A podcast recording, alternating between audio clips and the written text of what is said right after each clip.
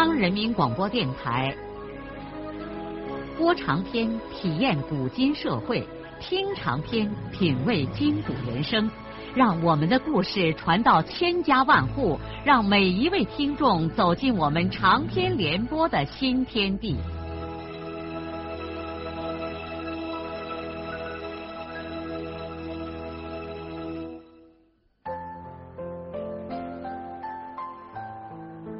听众朋友，请继续欣赏荣获茅盾文学奖的、由中国文联出版社出版的路遥的长篇小说《平凡的世界》，由李野墨演播。红梅手攀花枝，含情脉脉的望着他亲爱的人，但是顾养民仍然神色严峻，用一只脚蹭着刚刚冒出地皮的草芽子。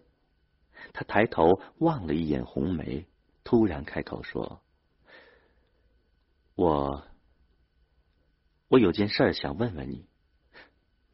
什么事儿？”红梅一下子警觉了起来。你是不是毕业的时候在袁熙的门市上拿过人家的手绢？顾养民直截了当，他迫切的想知道真情。顾养民紧张的望着红梅，显然希望红梅的回答是否定的。红梅两只眼睛一阵发黑，身体顺着树干软绵绵的堆塌在了树根底下。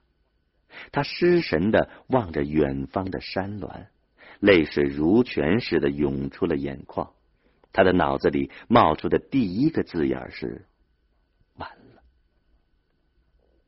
他是那么的爱养民，因此他不准备对养民隐瞒。他明白这件事，养民迟早总会知道的。但是现在他承认了，也就在精神上获得了彻底的解脱。以前他尽管假装自己忘掉了这件事情，采取了一种鸵鸟政策，但是实际上这件事一直像蛇一样的在他心灵深处。盘缠着，而且随着他和养民关系的加深，这件事情对他的折磨就更厉害了。也好，承认了吧，他现在已经不管养民是否还会再和他好了。养民叫道：“没这事儿吧？你快说呀！”有，不，不，这是为什么？为什么？为什么呀？顾养民瞪着惊恐的眼睛，绝望的喊叫着。他一下子倒在了红梅旁边的土地上，两只手疯狂的抓着黄土，哭起来了。红梅像死人一样的呆坐着，他不再对顾养民解释这件事情的前前后后，反正一切都完了。他感到天空和大地一起在他的眼前旋转。不知道过了多长时间，满脸糊着泥土和泪痕的顾养民爬起来，悲愤的转过身，默默无语的沿着弯弯的山路走了，永远的。空旷的山野里，在那死一般的寂寥之中，只有一只深情而忧伤的信天游在高原上飘荡。三十里鸣沙呀，四十里水，五十里路。上看妹妹，花娇娇，树上落悄悄，一对对成了。胆昭昭，镜子里打水，马声声断，你丢下妹妹谁照管？一只孤雁当天叫。我心里的苦情，谁知道？从此以后，郝红梅坠入了一片黑暗之中，过去的一切都成了一场梦。她不抱怨任何人，只抱怨她自己。他亲手把自己的青春年华毁灭了。同年夏天，他听说顾养民考进了省医学院，这消息既不使他高兴，也不使他痛苦。那个人的好好坏坏已经与他无干。至于顾养民那光辉的前程，他早就估计到了。第二年春天，本队干部的几个子女都从高中毕业回了村，他的教师职位也自然被挤掉了。但他并不为此而过分的难受，他的暗淡命运早就注定了。这个时候，外县的一个亲戚给他介绍了当地一位农村小学教员，他二话没说就答应了这门亲事。他挎着一个土布包袱，单身一个人来到这陌生的地方，很快就结婚了。他对自己的婚姻很满足，丈夫是一个公派教师，人很老实，爱她，体贴她。公公和婆婆跟着丈夫的弟弟一块过，他们小两口单家独户，光景日月倒也很安乐。再说，这个地方已经到了外县，他对这一点很满意。他要远离他自己的痛苦与耻辱之地。不久，她怀孕了。她摸着自己不断鼓胀起来的肚子，重新体验到了人生的幸福。往日的不幸渐渐的变得遥远而模糊了。但是。灾难再一次从天而降，她的孩子刚刚满月，男人就死了。她可怜的丈夫积攒下了一点钱，想重新整治医院地方，便雇了几个人，先打几孔土窑洞，然后准备接石口。为了省下几个钱，他在假日里亲自上手去帮工，结果被倒塌下来的土堆活活的压死了。苦命的人常常是雪上加霜。红梅已经完全相信这是命运的惩罚。命运如此的残酷无情，是不是在报应他曾经偷过那几块手绢，或者是报应他爷爷在旧社会欺压过穷人？报应的烈焰呢？如果是这样，你什么时候才能在罪孽之人的头上熄灭呢？丈夫死后，郝红梅完全变成了另外一个人。他不再奢望人世间的温暖和幸福，世界上的其他事情对他来说不仅是遥远的，甚至是不存在的。他相信，他生来就要吃一辈子苦，受一辈子罪。他活着的唯一寄托，就是他怀里的这个小生命，他亲爱的儿子。他感谢老天爷动了恻隐之心，看见了他的不幸，给了他这样一个关照。为了这个孩子，他忍着悲痛，重新开始了生活。他天天出山耕田种地，天冷天热，孩子都背在他的脊背上。他公公和丈夫的弟弟也穷家薄业，给他帮不上什么忙。他就一个人咬着牙苦熬日子。这几天沟口的川道上有庙会，他想着到庙会上去卖点茶饭，好给孩子置办点必须的东西。于是，在公公的帮助之下，他就把一点简单的灶具搬运到那个戏场子里卖起了饺子。他做梦也没有想到，在这个地方碰见了过去班上的同学田润生。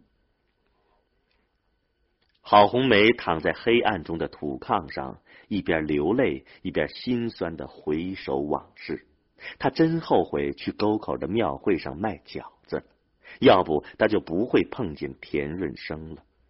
他不愿意再见过去那些同学的面，他希望悄无声息的在异乡了却自己的一生。看见过去的熟人，他就会想起自己的往事，而往事是不堪回首的呀。红梅又想，田润生是偶尔相遇，走了也就走了。润生现在是堂堂的汽车司机，他穷家薄业的，人家怎会把他这样的人放在眼里呢？再说，过去在学校里，他和润生也没有什么交往。可是出乎他意料的是，三天之后，田润生竟然又开着汽车来到了他的家里。郝红梅大吃一惊，简直不相信这是真的。好心肠的润生给他拉了几千斤石炭，带了一塑料桶菜油，还给他的儿子买了许多吃食和一辆玩具小汽车。红梅感动的不断用围裙开眼泪，他把润生敬让到他的热炕头上，精心的给润生做了几碗香喷喷的细面条，还把给孩子留下的几颗鸡蛋全部打进了汤里。润生走的时候，红梅把自己卖饺子积攒的十几块钱硬往润生的口袋里塞。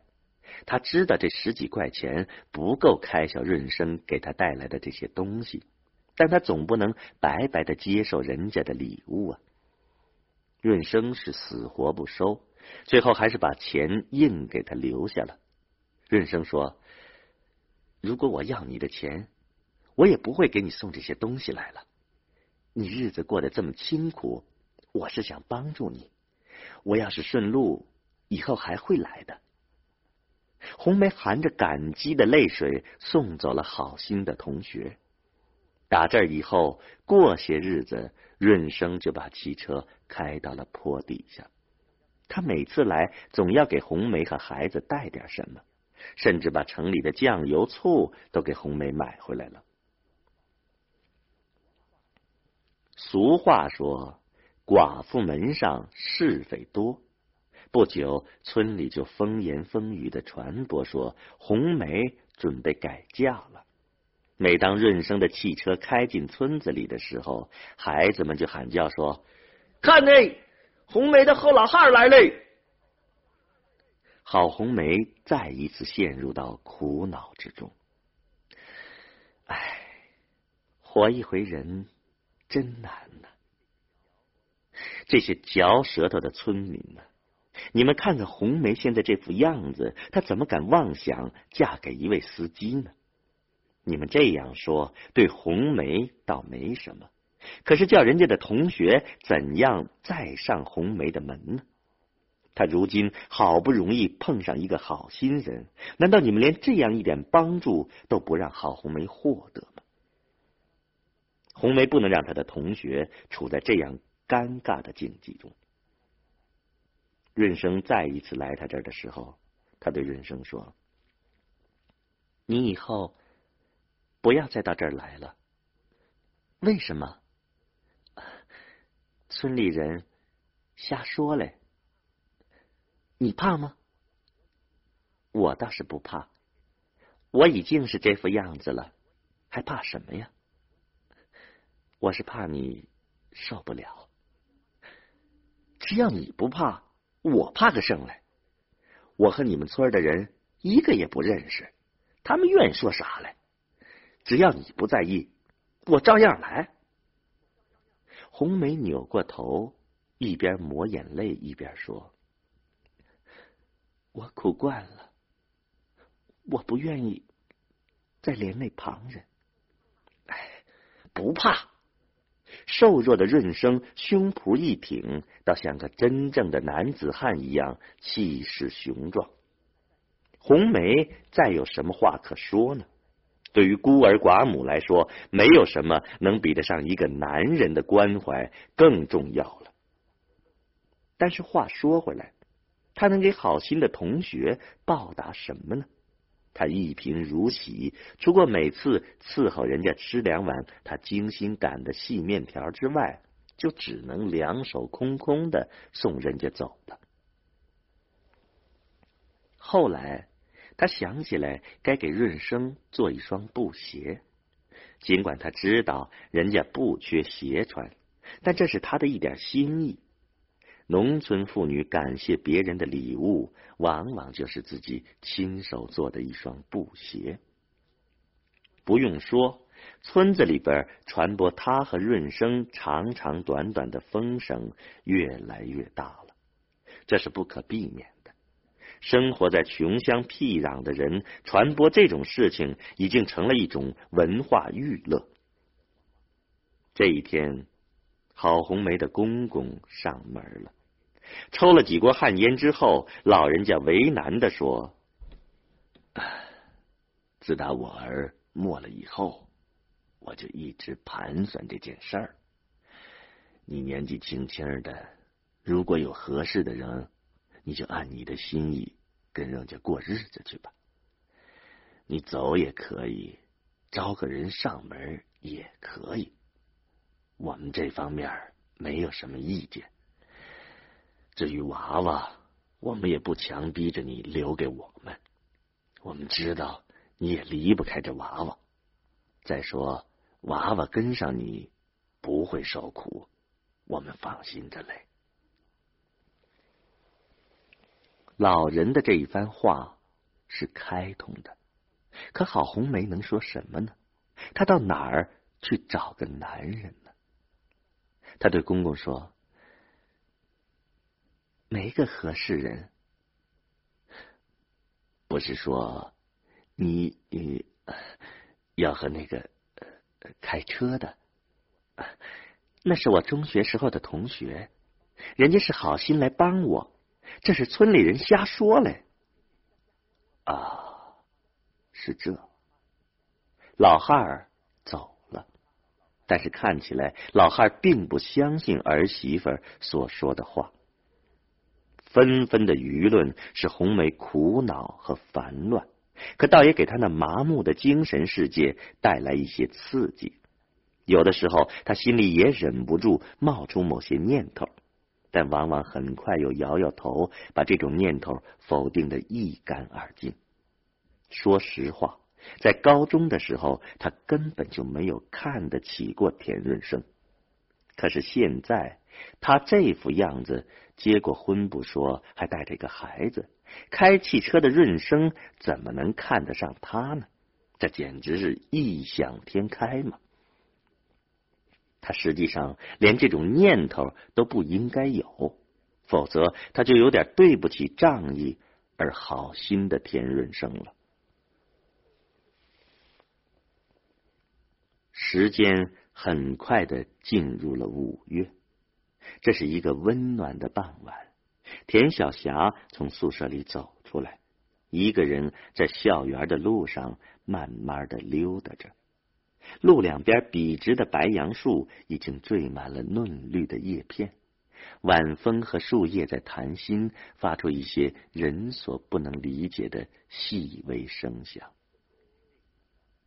这姑娘仍然不失往日的那种风度，薄毛衣外面像男孩一样的披了一件夹克衫，两个胳膊绑在鼓鼓的胸前。似乎陷入到一种深邃的沉思之中，但是脸上还带着通常那种无意识的骄傲的微笑。这是一个美好的夜晚，远远近近灯光点点，绿意朦胧，空气中弥漫着槐花甜丝丝的芬芳。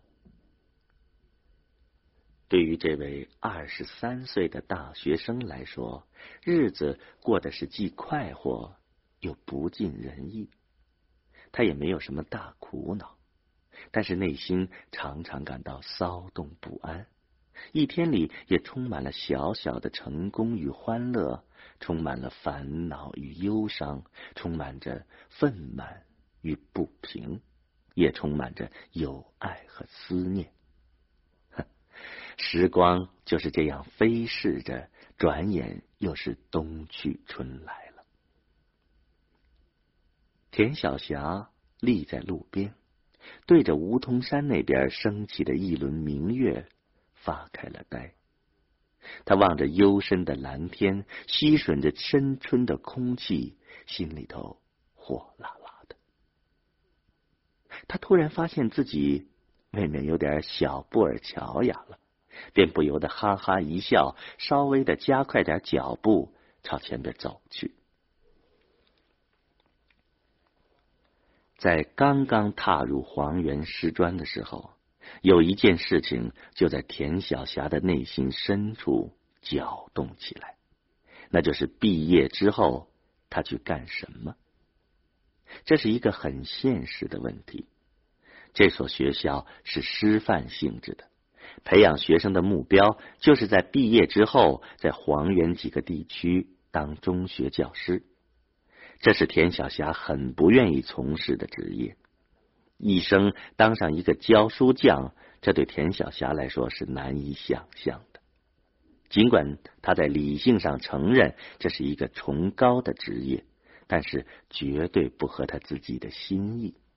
他的天性中有一种闯荡和冒险的精神，希望自己一生充满了火热的情调，哪怕是去西藏或者去新疆当上一名地质队员呢。但是要摆脱当教师的命运，又绝非易事。这个学校的历届毕业生很少有过例外。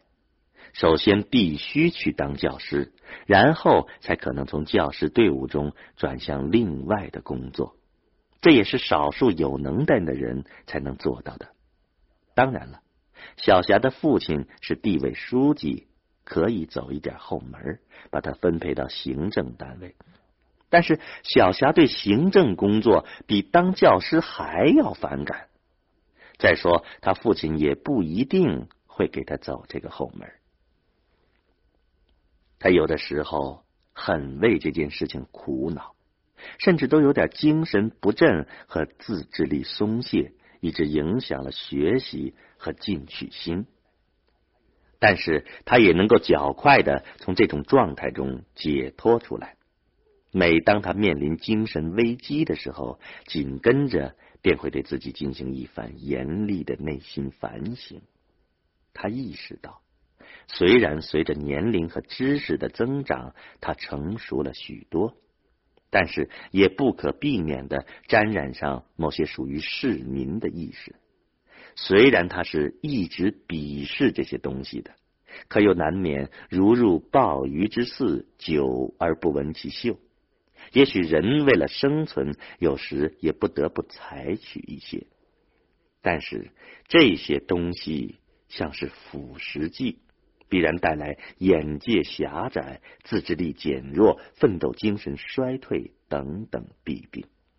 田晓霞毕竟是田晓霞，即使有的时候主观上觉得倒退是可以的，但是客观上却是无法忍受的。他必须永远是一个生活的强者。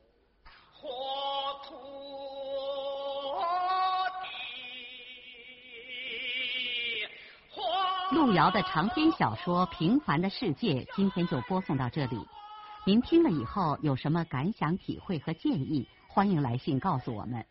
来信请寄中央人民广播电台听众工作部，邮政编码幺零零八六六。请明天继续收听。节目编辑叶咏梅。